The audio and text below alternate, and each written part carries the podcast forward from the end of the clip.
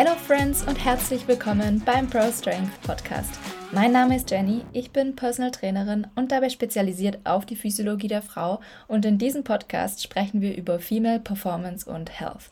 Das heißt, wir sprechen über Themen wie Training, Ernährung, aber auch Zyklusgesundheit.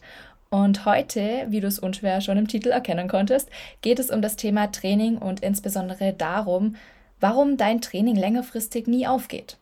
Vielleicht kommt dir folgendes Szenario bekannt vor. Du schreibst dir einen neuen Trainingsplan, bist voll motiviert, den auch umzusetzen, denn du hast dir ein Ziel gesetzt und ja, mit dieser Anfangsmotivation startest du dann in dein Training und auch die erste Woche findest du richtig geil. In der zweiten Woche merkst du, boah, es ist super anstrengend und spätestens in der dritten Woche bricht dann so die Anfangsmotivation weg und du denkst dir, boah, also jetzt muss ich mich echt ranhalten, dass ich den durchziehen kann. Und naja, entweder du gehörst zur Personengruppe, ich sag mal A, die dann wirklich die Zähne zusammenbeißt, das Ganze durchzieht, oder Personengruppe B, die dann spätestens in Woche 4 oder 5 sagt, ey, this is a lot, I cannot, und dann einfach rausdroppt. Und egal, wo du dich jetzt siehst, also entweder bist du Person A oder B, beide haben das Problem, dass der Trainingsplan irgendwie nicht richtig funktioniert. Also der Trainingsplan ist vielleicht gar nicht mal so schlecht, aber nach einem gewissen Zeitraum funktioniert das einfach nicht mehr, weil die Trainings sind super anstrengend, du kannst dich vielleicht nicht mehr regenerieren, du hast gar keinen Bock mehr darauf ähm, und so weiter und so fort. Und genau darüber sprechen wir heute, weil ich kann dir davon tatsächlich auch Lieder singen. Ich bin ja schon relativ lange in dieser Szene unterwegs, also Everything Gym and Fitness und so, entweder als Athletin oder Trainerin. Also ich weiß, wovon ich spreche. Mm, eine Sache möchte ich vorab allerdings noch sagen, und zwar ist es, as always, ähm, schon wieder mal eine Sache, die sehr, sehr individuell ist. Es gibt allerdings Pattern, die ich persönlich immer wieder sehe. Einer der Gründe, weshalb dein Training längerfristig nicht aufgeht, könnte zum Beispiel sein, dass du dir schlichtweg zu viel vornimmst. Und ich weiß, du denkst jetzt wahrscheinlich, super, da wäre ich auch selber drauf gekommen, aber ich meine damit nicht nur in Anführungsstrichen das Training, weil das ist das, was die meisten auf dem Schirm haben. Die sehen dann, okay, ich habe vier, fünf Sessions die Woche geplant, wahrscheinlich war das irgendwie zu viel. Ja, aber was passiert denn außerhalb dieser vier, fünf Trainingssessions? Also diese vier, fünf Trainingssessions sind, wenn wir es hochkommen lassen, vielleicht maximal mh, mm, acht Stunden lang. Also acht Stunden von, ich weiß nicht wie vielen Stunden, die du in der Woche zur Verfügung hast. Da stellt sich mir die Frage, was machst du denn außerhalb dieser Trainingssessions? Also wie sieht dein Leben aus? Und da, muss ich sagen, nehmen sich einfach viel zu viele Leute zu viel vor. Weil ganz ehrlich, wenn du beispielsweise einen Vollzeitjob arbeitest, Familie und Kind hast und vielleicht dich noch nebenher selbstständig machen möchtest, whatsoever, deinen Side-Hustle aufziehst, da auch noch Energie reinsteckst und obendrauf, on top, noch diese fünf Trainingssessions draufklatschst. Also, I'm sorry, aber das ist viel zu viel. Und deswegen bin ich einfach der Meinung, sollten wir mal wieder ein bisschen reflektierter an, an diese Trainingsgeschichten hingehen, weil nur weil irgendeine Athletin dich inspiriert und du weißt, dass sie fünf, sechs Mal auf der Matte steht im Gym und vielleicht auch noch zweimal am Tag trainiert oder nur weil du siehst, dass ich relativ viel Zeit im Gym verbringe, heißt das noch lange nicht, dass das auch für dich gilt. Und das ist einfach das Problem, dass ganz oft das, ähm, ja, dass das, was man sich vornimmt im Training, gar nicht in den Kontext gesetzt wird, äh, zum restlichen Leben. Und ich habe da kürzlich ein ziemlich geiles Zitat gelesen. Und zwar sagt dieses Zitat, dass ja viele Menschen versuchen, ihr Leben an ihren Trainingsplan anzupassen. Und eigentlich sollte es ja andersrum sein. Also wir sollten unseren Trainingsplan an unser Leben anpassen. Und das ist eigentlich eine Grundeinstellung, die aber so, so, so viele Menschen übergehen. Klar, wir hören von allen Ecken, nur die Harten kommen in den Garten. Ja, wie sehr willst du es wirklich? Aber ganz ehrlich, fuck this, weil längerfristig kannst du das nicht durchziehen. Und sei da bitte ehrlich zu dir selbst, ja? Es geht hier nicht darum, was willst du unbedingt sportlich erreichen, sondern es geht eher um die Frage, was kann dein Körper leisten? Und das ist jetzt auch nicht eine Frage von Schwäche und Stärke, sondern einfach, wie viele Kapazitäten sind denn da? Und jeder hat seine eigenen Kapazitäten anders verteilt. Das heißt, wenn du einen Trainingsplan schreibst, bei dem du dir obviously zu viel vornimmst, dann wirst du irgendwann ausbrennen. Der funktioniert längerfristig nicht. Du wirst irgendwann in Woche 4, 5 merken, so, oh shit, ich muss mich wirklich zusammenreißen, dass ich alles unter einen Hut bekomme oder dass ich das überhaupt schaffe, auch aus Perspektive der Regeneration, ja, darüber haben wir noch, nämlich noch gar nicht gesprochen. Dein Körper braucht Regeneration genauso wie er die Trainingsreize braucht, um dein Ziel zu erreichen. Und das ist einfach ein Punkt, den viele Menschen so krass übergehen, ja. Es geht hier nicht darum, ständig 120 Prozent zu geben, sondern es geht darum, ein richtiges Maß zu finden.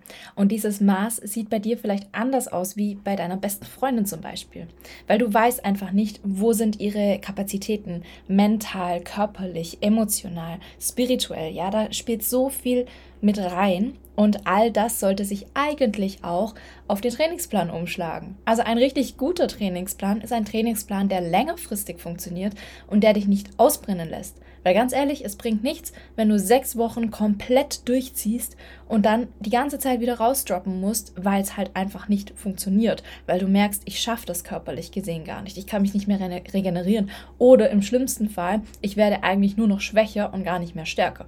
Weil dann, dann, meine lieben Freunde, ist es auf jeden Fall ein sehr, sehr guter Zeitpunkt, ein Deload zu machen. Und diesen Deload sollte man nicht erst dann machen, wenn es schon eigentlich zu spät ist, sondern diesen Deload sollte man relativ gut vorherplanen. Für alle, die jetzt nicht wissen, was ist ein Deload, ein Deload ist eine geplante Reduktion der Trainingsintensität oder des Trainingsvolumens. Bitte nicht verwechseln mit Trainingsabbruch. Trainingsabbruch ist das, was ich gerade in dieser Podcast-Folge äh, beschreibe. Also dieses, okay, ich trainiere einfach mal drei, vier Wochen und dann droppe ich raus, weil es einfach gar nicht mehr funktioniert und ich komme nicht mehr wieder ins Training rein. Sondern ein Deload ist quasi eine gezielte, bewusste und geplante Verringerung des Trainingsvolumens oder der Intensität, damit der Körper wieder mehr, ich sag mal, Spielraum und Puffer bekommt, um sich vollständig zu regenerieren, um dann wieder Vollgas geben zu können. Ja, bitte nicht verwechseln mit Trainingsabbruch. Ähm, und jetzt kommen wir, glaube ich, auch schon ja zum nächsten Punkt. Das ist eigentlich eine relativ gute Überleitung, Thema Deload. Ähm, einer der Gründe, weshalb dein Trainingsplan längerfristig nicht funktioniert, egal wie geil er ist, könnte einfach sein, dass du auch keine Deloads machst, ja. Und das sehe ich vor allem bei Frauen, beziehungsweise denjenigen unter uns, die einen normalen, gesunden Zyklus haben. Was hat jetzt ein Deload mit einem Zyklus zu tun? Also, meiner Meinung nach erstmal ganz schön viel, weil innerhalb eines Menstruationszyklus durchleben wir sehr, sehr viele verschiedene Situationen, hormonell gesehen, sage ich jetzt mal. Und manche dieser ja, hormonellen Phasen sind eher dafür geeignet, einen Deload einzulegen, weil unser Körper das eigentlich von uns verlangt und manche dieser Phasen brauchen das nicht. Und deswegen kann es zum Beispiel sehr, sehr viel Sinn machen, wenn man mit dem eigenen Körper, der eigenen Leistungskurve und auch der Motivationskurve mitgehen möchte, genau dann einen geplanten Deload einzulegen, wenn es einfach vom Körper auch eh schon verlangt wird. Meistens, ich sage hier wirklich meistens, weil das muss nicht immer so sein, ist es so die Woche vor der Periode. Für die Personen, die nicht alle vier Wochen einen Deload machen möchten, bietet es sich natürlich an, einfach mal im Mesozyklus zu schauen, wann habe ich denn meine Periode, wann sind so die Tage davor und das dann einfach da rein zu timen. Oder wenn man sich am Zyklus orientiert, nicht jeden Zyklus, sondern alle zwei Zyklen einen Deload einzulegen. Das bedeutet dann ungefähr so alle sieben bis acht Wochen. Das kann auch extrem viel Sinn machen. Zum Thema Programming und Deload-Phasen kann ich auch noch mal eine extra Folge machen. Eigentlich wollte ich das hier auch nicht so breit treten, aber es könnte zum Beispiel einer der Gründe sein, warum dein Trainingsplan längerfristig einfach nicht aufgeht, weil du gibst halt immer 120 Prozent und irgendwann brennst du aus. Entweder weil du dir zu viel vornimmst oder weil du dir viel vornimmst aber deinem Körper nie wirklich Zeit gibst, sich vollständig zu regenerieren. Ich denke, so zum Thema Deload und Trainingsplanung kann ich noch mal eine extra Podcast-Folge machen. Ich wollte das an dieser Stelle auch gar nicht so breit treten und würde vorschlagen, ich komme mal zum nächsten Punkt, den ich hier auf meiner Liste aufgeschrieben habe, und zwar Progressive Overload.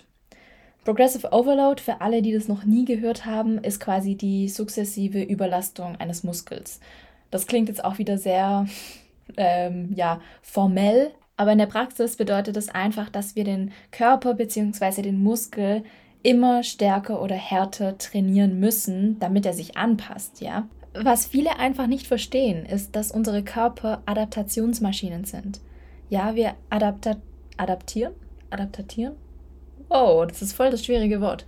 Mm, wir passen uns an an alle möglichen Circumstances, ja, das geht in alle Richtungen. Wir passen uns an an Nichtbewegung mit Atrophie, also mit Muskelabbau.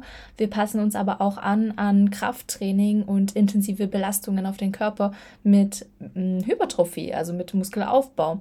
Das heißt, um einen Muskelreiz so zu setzen, dass er auch, ja, ich sag mal, die Reizschwelle stetig überschreitet und dadurch dann zum Muskelaufbau führt, müssen wir uns steigern im Training.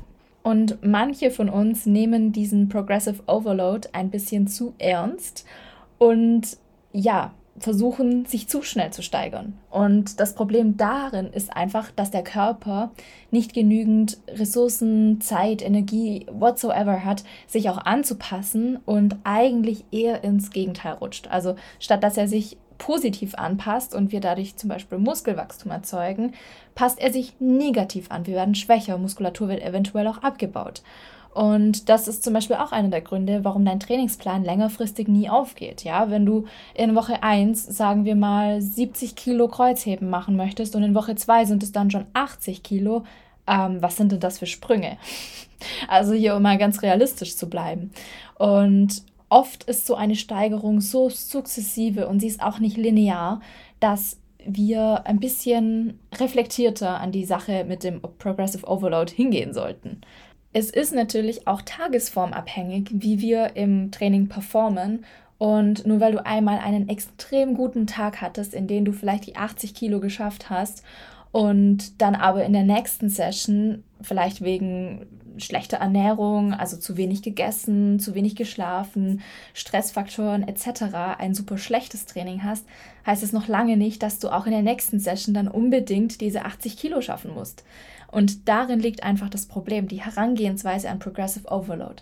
Und ich sage damit jetzt nicht, dass wir ja intuitiv entscheiden, wie viel Gewicht wir dann heute nehmen im Training, sondern ich sage damit einfach nur, dass wir im Trainingsplan, ja, was an Progressive Overload da schon verankert ist, dass wir da im Trainingsplan einfach sehr vorsichtig mit umgehen müssen und uns oft auch überschätzen. Da werden wir wieder bei dem Thema zu viel machen und deswegen geht es längerfristig nicht auf. Und da kommen halt auch wieder die Deload-Phasen ins Spiel, weil wenn du, ich sag mal, sechs, sieben Wochen consistently durchtrainierst im Progressive Overload, und ich sag dir, fünf, sechs, sieben Wochen, das ist schon ähm, das höchste der Gefühle für manche Menschen. Also das ist schon krass, wenn du dich stetig steigerst. Da brauchst du Kapazitäten, dein Körper braucht Kapazitäten und Reserven und Energie und Zeit, sich davon zu erholen.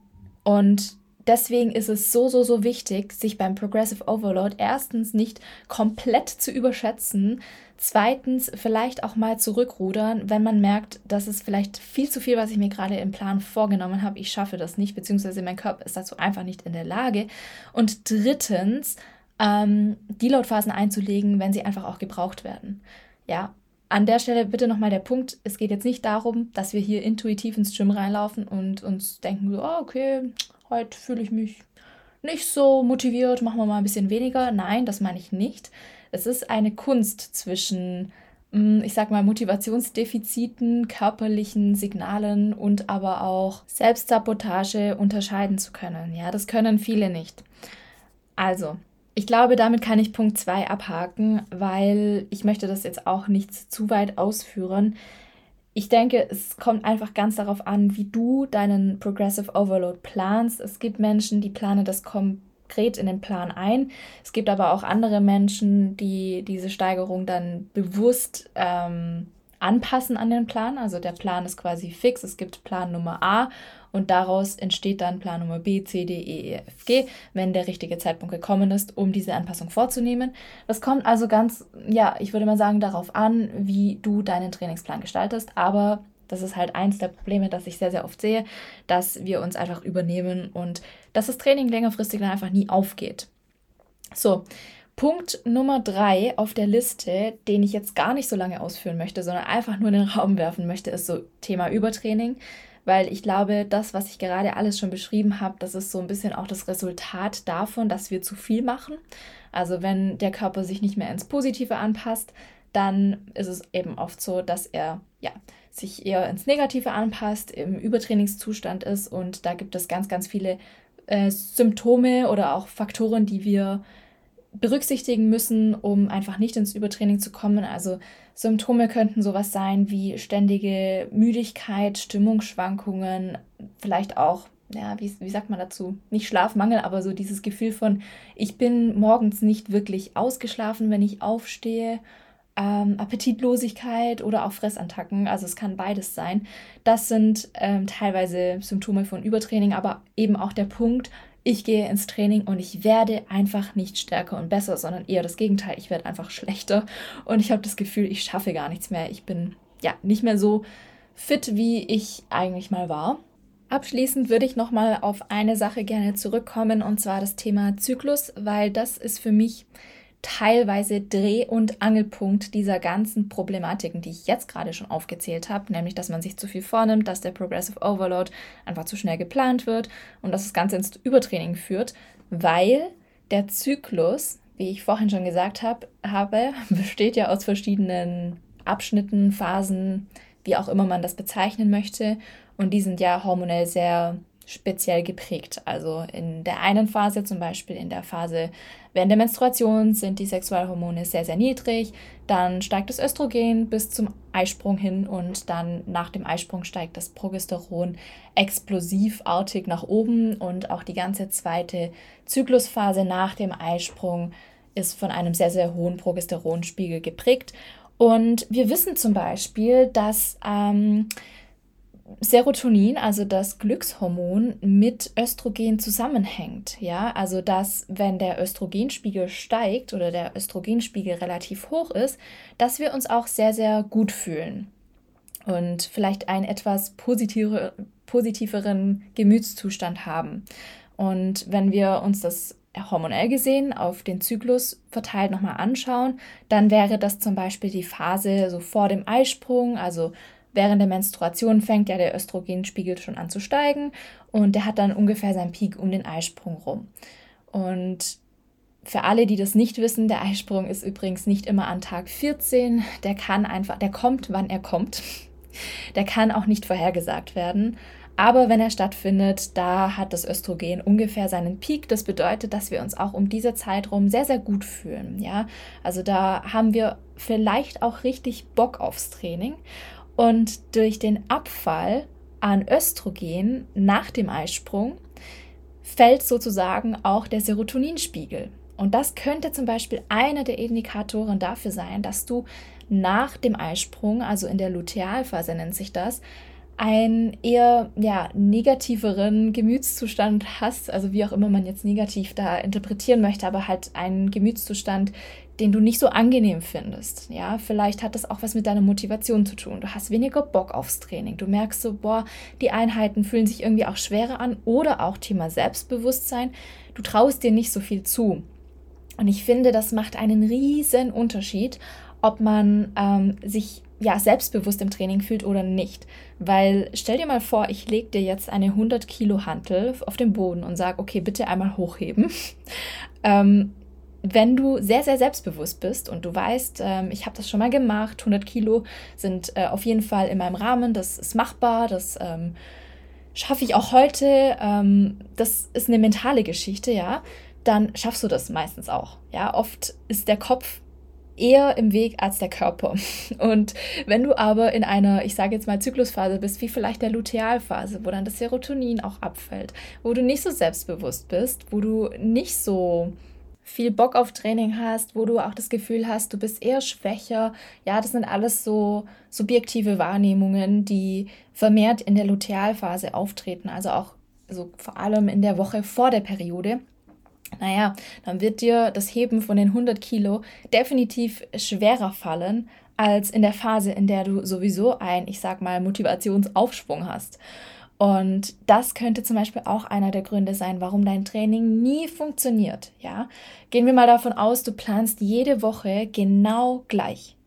Gehen wir mal davon aus, machen wir es so, gehen wir mal davon aus, dein Zyklus geht genau vier Wochen lang. Also genau einen Monat. Das sind dann 30 oder 31 Tage. Und du planst in jeder Woche genau die gleichen Sessions. Dann kann es tatsächlich sein, dass sich Session 1 in Woche 1 ganz anders anfühlt wie Session 1 in Woche 3 oder 4. Einfach weil deine hormonelle Situation eine ganz andere ist. Und das wiederum kann auch einer der Gründe sein, weshalb dein Training längerfristig nie aufgeht, weil du das einfach nicht berücksichtigst in deiner Trainingsplanung. Ja, und es gibt Frauen, die sind sehr, sehr prädestiniert für solche Stimmungsschwankungen, für solche körperlichen Symptomatiken. Ja, Thema PMS habe ich jetzt noch gar nicht angesprochen, wenn das auch noch im Spiel ist. Das alles beeinflusst natürlich, wie dein Training läuft. Und ganz ehrlich, wenn du immer wieder an deine Grenzen stößt, in der Lutealphase, wenn du immer wieder merkst, ey, ich habe gar keinen Bock, ich bin super frustriert, das läuft nichts, wie ich es mir vorstelle. Ja, wie wahrscheinlich ist es, dass du das auch wirklich durchziehen kannst? Weil sind wir, also aus psychologischer Perspektive, ich bin keine Psychologin, aber aus psychologischer Perspektive gesprochen, sind das ja sehr, sehr viele Erfahrungen, die sich akkumulieren und die einen sehr, sehr negativen Fingerabdruck in deinem Training hinterlassen. Und meine Frage an dieser Stelle wäre jetzt einfach, was kannst du tun, um diese Sessions so zu gestalten, dass sie dir, dass sie funktionieren, dass du nicht das Gefühl hast, du musst gerade gegen dich selbst ankämpfen. Yes, äh, ich glaube, ich lasse das einfach mal an dieser Stelle so stehen. Wenn ihr Bock habt auf das Thema Trainingsplangestaltung, was auch wirklich sinnvoll ist, wie man solche Problematiken umgehen kann, wie man mit dem Zyklus arbeiten kann, dann lasst es mich auf jeden Fall wissen. Ich denke, ich habe in dieser Folge auf jeden Fall ein paar Gedankenimpulse dargelassen, weshalb einfach dein Training längerfristig nie funktioniert. Und ich glaube, die Liste, die geht noch weiter. Also ich könnte hier bestimmt noch fünf andere Dinge aufzählen. Ähm, aber das sind so erstmal die typischsten ähm, Gründe, sage ich mal, weshalb ein Training einfach längerfristig nicht funktioniert. Und das sind auch die Gründe, wo ich auch aus persönlicher Erfahrung sprechen kann also gerade das mit dem Zyklus, als ich mir das bewusst geworden bin, bin ich ganz anders an die Sache rangegangen. Ja, das ist einfach ein super, super Game Changer und auch Thema Progressive Overload. Ja, einfach ein bisschen reflektierter an das Thema rangehen und das bedeutet jetzt auch nicht, dass wir dadurch nicht zielorientiert und effektiv trainieren. Das bedeutet einfach nur, dass wir hier einen Marathon rennen und keinen Sprint, blöd gesagt. Also wir wollen hier keinen Sprint hinlegen und dann nach sechs Wochen wieder rausdroppen, das Ganze abbrechen, weil es einfach nicht funktioniert, sondern wir wollen einen Marathon daraus machen, der einfach längerfristig funktioniert, wo wir auch ans Ziel kommen, aber vielleicht dauert das Ganze ein bisschen länger, ist aber nachhaltiger, effizienter und hm, in dem Sinne vielleicht auch ein bisschen gesünder. Darüber habe ich jetzt auch noch nicht gesprochen, was passiert, wenn wir ständig ins Übertraining kommen. Da ähm, könnte ich vielleicht auch mal noch eine extra Podcast-Folge dazu machen. Ja, also du siehst, in meinem Kopf ist gerade super viel äh, los. Da sind ganz viele Ideen. ich hoffe, ich konnte dir auch ein bisschen Inspo jetzt dalassen. Vielleicht kannst du da die ein oder anderen Punkte mal noch für dich überdenken. Und ja, in diesem Sinne wünsche ich dir auf jeden Fall eine sehr, sehr coole Woche. Und wir hören uns dann nächsten Montag. Bye, bye.